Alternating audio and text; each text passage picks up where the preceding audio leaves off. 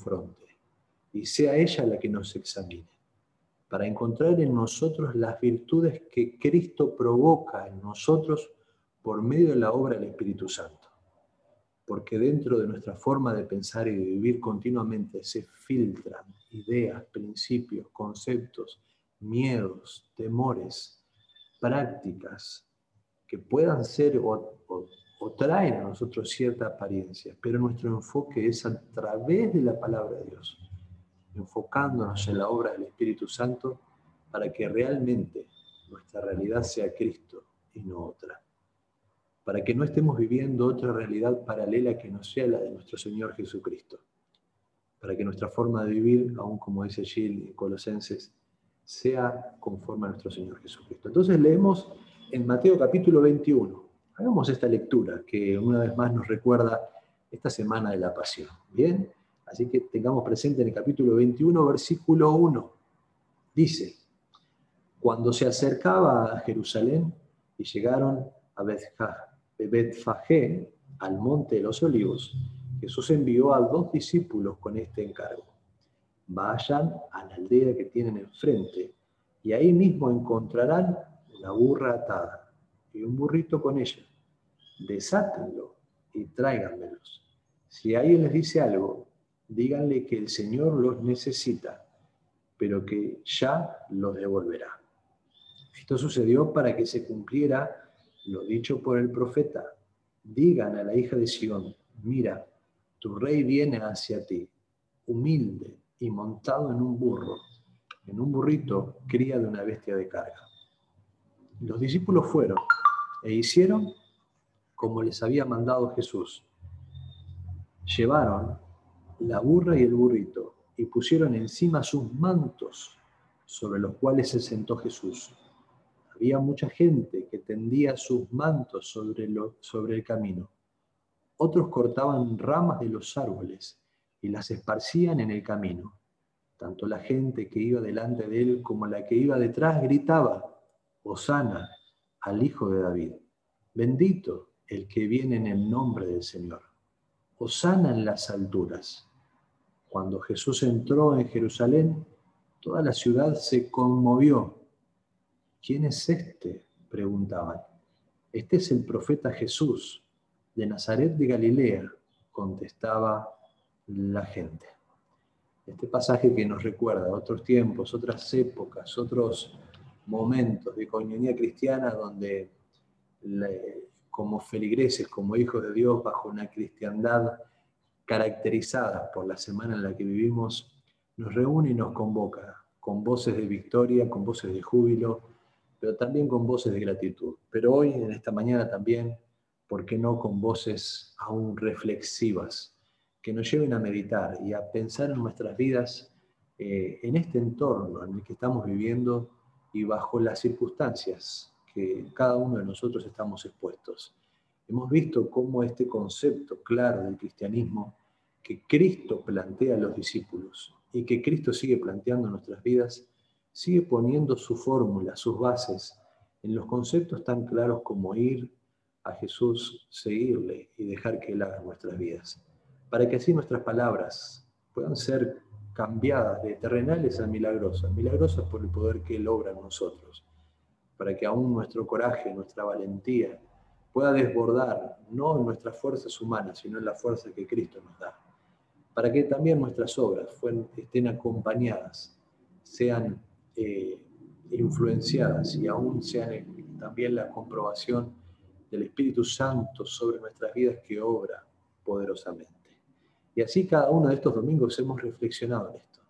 Pero hoy nos toca reflexionar en este pasaje central, en el comienzo de esta semana, de la semana de la pasión de nuestro Señor Jesús. Y pensando poquito en el contexto que nosotros estamos viviendo, Jesús entra a una ciudad por medio de estas grandes puertas, que en otros momentos y en otros años y en otras épocas, cargadas de historia, de circunstancias, de tiempos de victoria, de tiempos donde los reyes de Jerusalén entraban victoriosos por haber triunfado sobre el enemigo.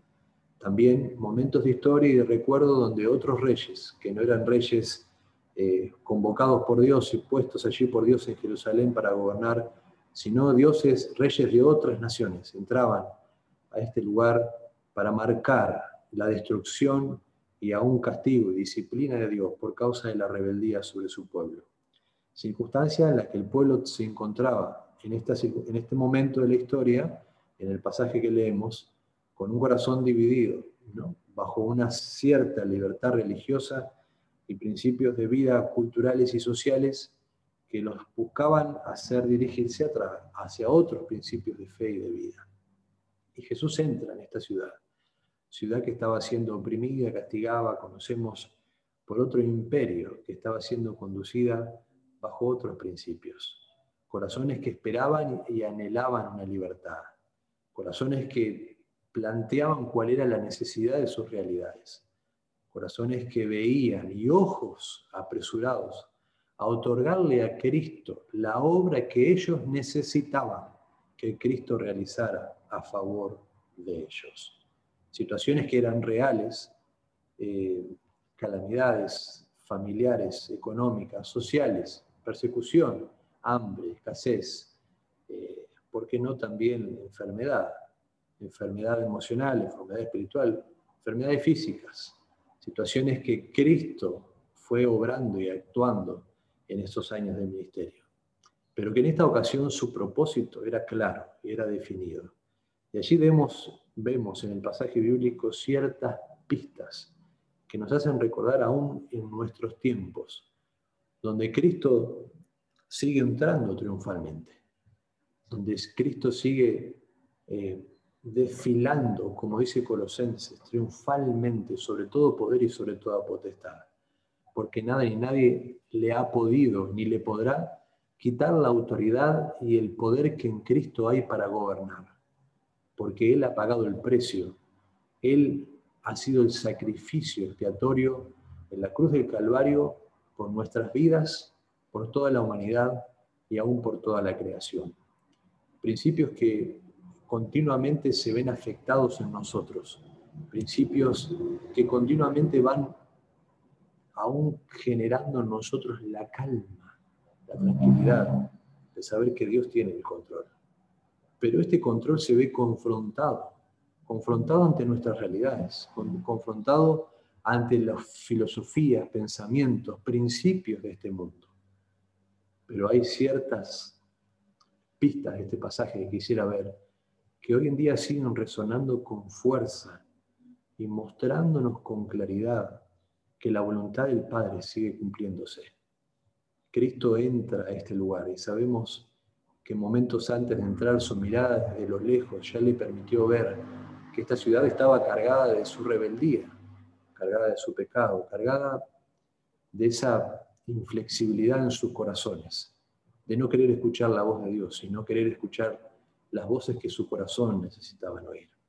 Entonces mira Jesús con, con cuidado y atención, pero también con mucho dolor y tristeza, cómo esta ciudad callaba la voz de Dios callaba la voz de Dios por medio de los profetas, callaba la, voz de Dios por medio de aquellos que traían el mensaje único, claro, de la voz de Dios para sus vidas. Y entrando en Jerusalén, es notorio que el primer propósito de Dios Padre a través de Jesucristo es cumplir su voluntad y hacer que su palabra se cumpla. Entonces dice, vayan a la aldea de enfrente, ¿no? Y allí se da cada una de estas secuencias para que el versículo 4 afirme, si aún despistados no nos dimos cuenta, que todo esto lo hizo para que se cumpliera la profecía y la palabra de Dios se pueda cumplir aún en estos últimos días que van a ser caracterizados de sufrimiento, de dolor, eh, por medio de Jesús, por medio de sus discípulos también, y también, porque no?, llegando el viernes en el momento de la crucifixión. Pero en este momento dice en el versículo 4, todo esto sucede para que la palabra de Dios se cumpla.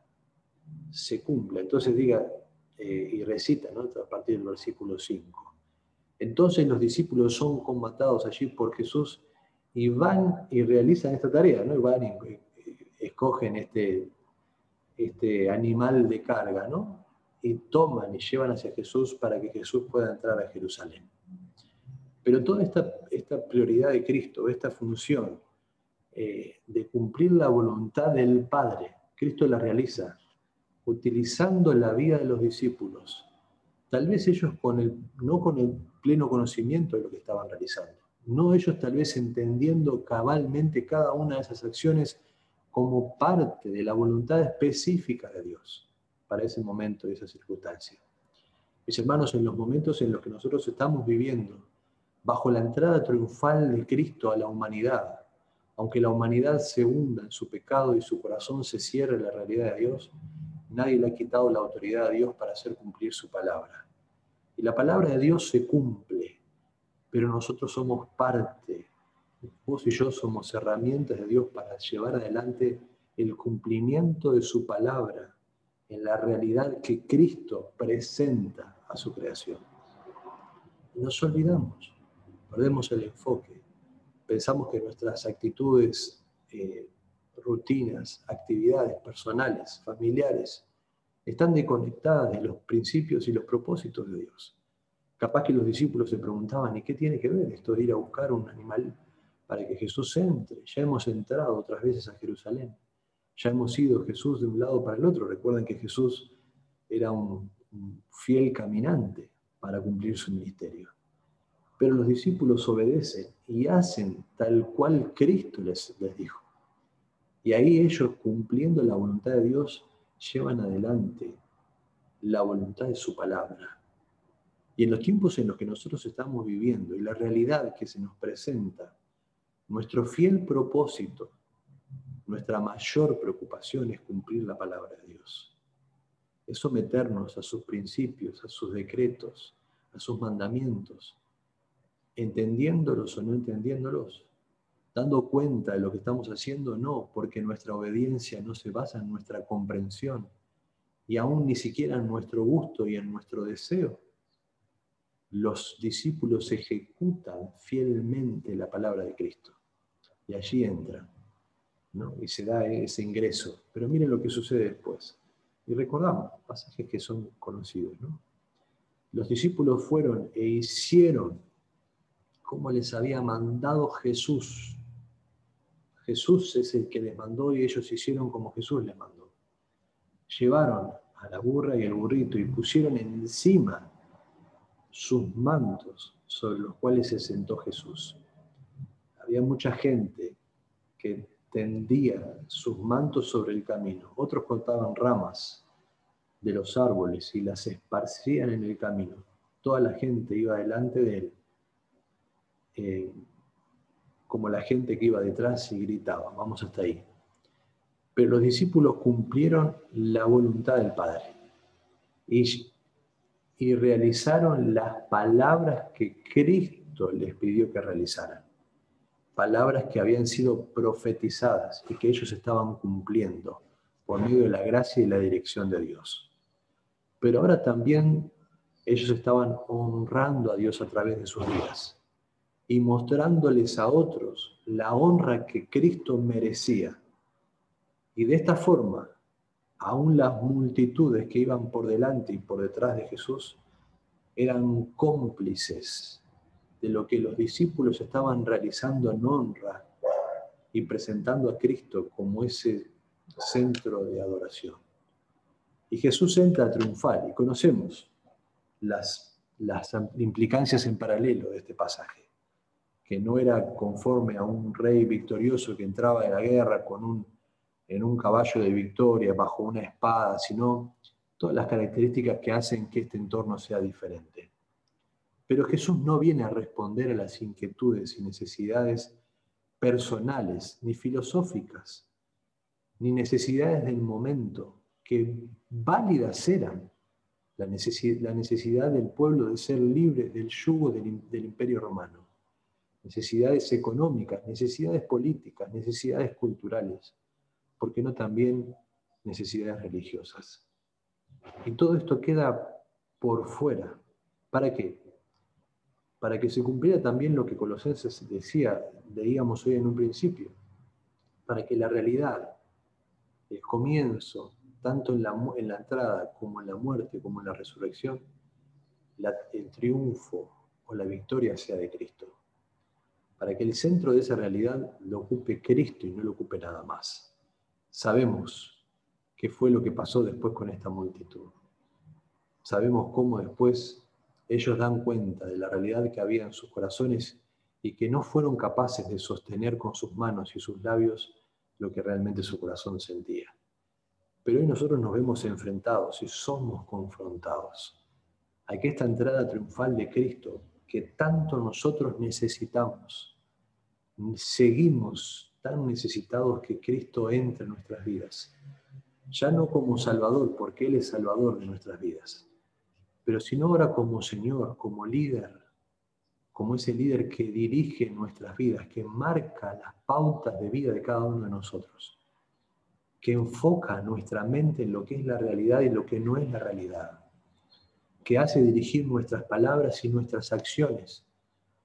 Rápido los discípulos tomaron de sus mantos y pusieron a disposición de Jesús para que Jesús o se sentara o fuera por encima, porque no tomaron como digno sus bienes materiales ni sus posesiones, sino que pusieron sus posesiones ante los pies de Jesús, para que Jesús fuera honrado por medio de sus posesiones. Aún Jesús entra triunfal, no solo en la parte física, lo que los discípulos estaban viendo, sino que las multitudes aún con voces de victoria profesan también la palabra de Dios. Osana, dice, al Hijo de David, bendito el que viene en el nombre del Señor. Osana en las alturas. Palabras que sabemos que al final estaban desconectadas en sus corazones. Pero más importante es aún lo que aparece en el versículo 10, o quiero yo resaltarlo como más importante, mejor dicho. Cuando Jesús entró en Jerusalén, toda la ciudad se conmovió. Cuando Jesús ingresó en Jerusalén, los que estaban equivocados, los que estaban peleados, los que, que eran contrarios a Jesús, los que eran a favor del imperio romano, dice, cuando entró, toda la ciudad se conmovió lugares que estaban dispuestos para la adoración, lugares que estaban dispuestos para obras eh, de maldad, hogares que no tenían a Cristo como el centro de sus vidas, personas que no tenían nada que ver con lo que estaba pasando acá. Dice la palabra de Dios, toda la ciudad se conmovió. Pero ¿quiénes fueron parte de estas circunstancias? Cristo fue el que entró triunfalmente. Mis hermanos, hoy corremos un gran riesgo, un gran riesgo. Que nosotros procuremos conmover a las personas bajo una persuasión que no sea la que ponga a Cristo como una entrada triunfal a nuestras vidas, la que muestra a Cristo como ese desfile triunfal en nuestras palabras, la que no evidencia a Cristo como esa entrada triunfal en nuestros pensamientos, la que no manifiesta a Cristo como alguien triunfal en nuestras actitudes y en nuestra forma de vivir, sino por todo lo contrario. En eso nosotros mostramos que aún nuestras intenciones y nuestros propósitos son los que son para nosotros nuestra realidad. Mostramos nosotros cuál es el enfoque de prioridad. Mostramos nosotros hacia dónde va toda nuestra atención. Dejamos que de alguna forma seamos cautivados por filosofías Dejamos que de alguna manera los principios de este mundo marquen en nosotros cuál es la prioridad. Y todas esas prioridades terminan siendo para nosotros nuestra realidad. Realidad que es fantasiosa, realidad que es terrenal, realidad que es pasajera y que no prevalece para vida eterna. Jesús conmovió a la ciudad con su ingreso al punto que los que estaban de acuerdo y los que no, no pudieron pasar de vista que algo había pasado. Y hoy nosotros estamos una vez más ante esta realidad. Y es de preguntarnos nosotros, preguntarte vos, preguntarme yo, ¿quién es el que está siendo triunfal en tu vida? ¿Quién es el que está mostrando su triunfo a través de tus palabras? ¿Quién es el que está mostrando cuál es la prioridad a través de tus bienes, de aquello tangible, de lo material, que es también la prioridad a través de lo que vos estás hablando y transmitiendo. ¿Qué es lo que es prioridad a través de tus filosofías, ideologías, inclinaciones? ¿Qué es lo que es prioridad en el Cristo triunfal a través de tus miedos, de tus temores? Dejando que otra realidad que no es la de Cristo sea la que triunfe sobre tu vida. Dice que la ciudad se conmovió cuando Cristo entró. Nosotros podemos conmover a las personas con algo más que no sea Cristo. Podemos conmover a las personas aún con el miedo. Podemos conmover a las personas aún con el enojo. Podemos conmover a las personas aún bajo principios y filosofías que nosotros tenemos bien aprendidas. Podemos conmover a la, a la, ciudad, a nuestro entorno, eh, con política, con realidades que nosotros estamos viviendo desde la salud, con situaciones económicas. Podemos conmover a las personas bajo principios de paz o de guerra. Podemos conmover a las personas por medio del enfrentamiento. Pero Jerusalén fue conmovida cuando Cristo ingresó triunfalmente en medio de ella y los discípulos fueron parte cumpliendo la voluntad de Dios, llevando adelante el cumplimiento de su palabra y mostrando que es Cristo el que entra triunfal a la ciudad que luego le va a ver triunfalmente morir en una cruz. Pero una vez más, este pasaje de Colosenses, que es con el que quiero terminar, dice, todo esto es sombra no es realidad. Todo lo que hay alrededor tuyo es sombra y no es realidad. Para vos es Cristo la realidad. Pero si lo que están alrededor tuyo se preguntan por otras cosas, que no es Cristo, es que para vos y para mí está siendo triunfal algo o alguien que no es Jesús. Porque las, las personas dice alrededor, en el versículo 10, parte B, dice, ¿Y quién es este? se preguntaban. Si lo que vos hacés y lo que vos decís no lleva a las personas a ver ese Cristo triunfal para que ellos se pregunten quién es este, es porque nosotros estamos mostrando una realidad que puede ser una sombra, que puede cautivar y puede ser parte de los principios de este mundo, pero que no es la realidad que hace presente al Cristo triunfante al Cristo sufriente y al Cristo eh, en la resurrección. Te invito a que podamos reflexionar en esta semana como iglesia, para que así como Cristo conmovió la ciudad, primero nosotros seamos conmovidos y sea llamada nuestra atención, atención que en ningún momento se pudo haber perdido de vista de nuestro Señor Jesús. Pero así como la palabra de Dios nos advierte y nos dice, cuídense, que este sea un tiempo para que nosotros nos cuidemos. Cuidemos nuestros pensamientos, cuidemos nuestras palabras, cuidemos nuestro corazón y cuidemos nuestras acciones. Para que nuestra vida una vez más pueda mostrar que Cristo está triunfando sobre nosotros y que sigue triunfando sobre la vida, familia y hogares que le reciben. Que ese pueda ser ese punto que nos conmueva primero nosotros hoy y que querramos nosotros usar bajo cualquier otro método, cualquier otra filosofía, cualquier otra política, cualquier otra propaganda, cualquier otra realidad que no sea que Cristo ha triunfado en la cruz para que nosotros podamos tener vida. Que sea este nuestro tiempo de reflexionar y pensar como iglesia en las vísperas de esta Semana Santa, donde Cristo una vez más quiere entrar triunfante como líder, salvador de nuestras vidas y aún de nuestra ciudad. Señor amado, te doy gracias en esta noche porque como iglesia, Padre, ponemos nuestra atención nuestro foco, Padre, nuestra mirada en tu palabra, Señor.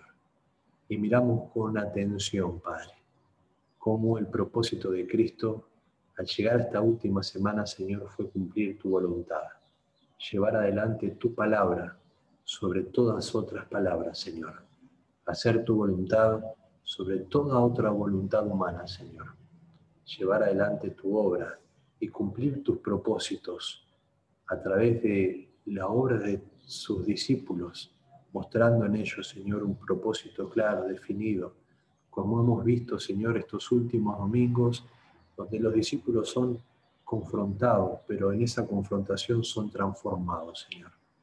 Aún, Padre, vemos en esta, en esta mañana y recordamos este pasaje tan conocido por nosotros, pero que una vez más, Señor, nos trae a esta realidad, que es Cristo nuestra realidad. Y todo lo demás, Padre, es sombra de lo que ha de venir.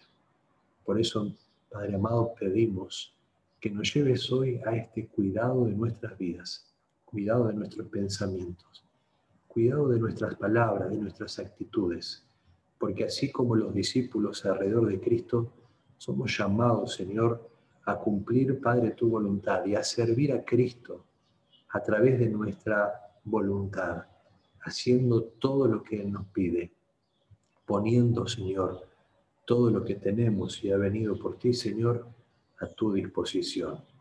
Y aún, Señor, mostrar a Cristo triunfante, Padre, para que Cristo triunfante, Señor, pueda conmover, conmover conforme, Padre, a tu plan eterno de salvación, conmoviendo a muchos para salvación, Señor.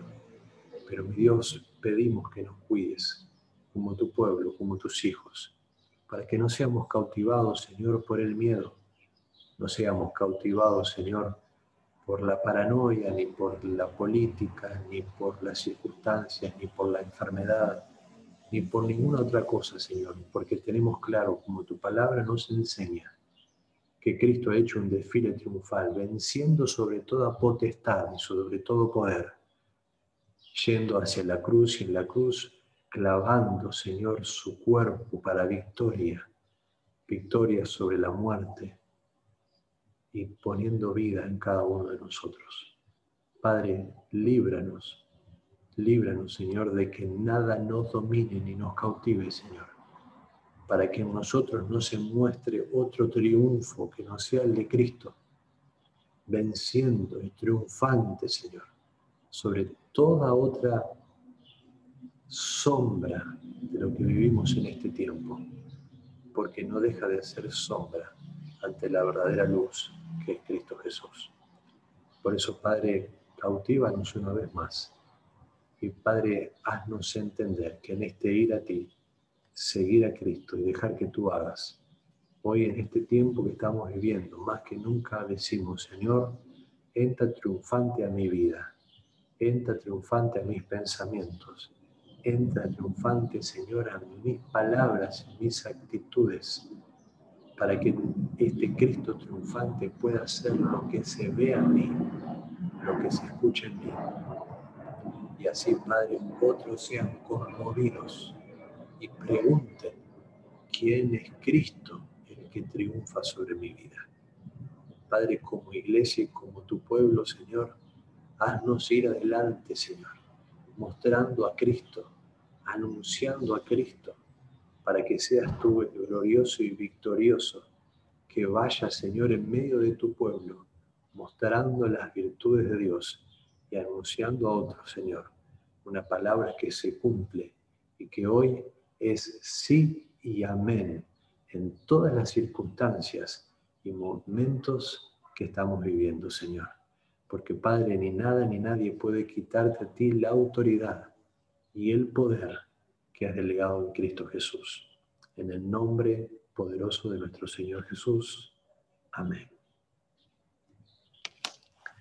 Amén. Muy bien. Dios les bendiga. Qué bueno es reunirnos a través de este método, poder verles, poder compartir y aún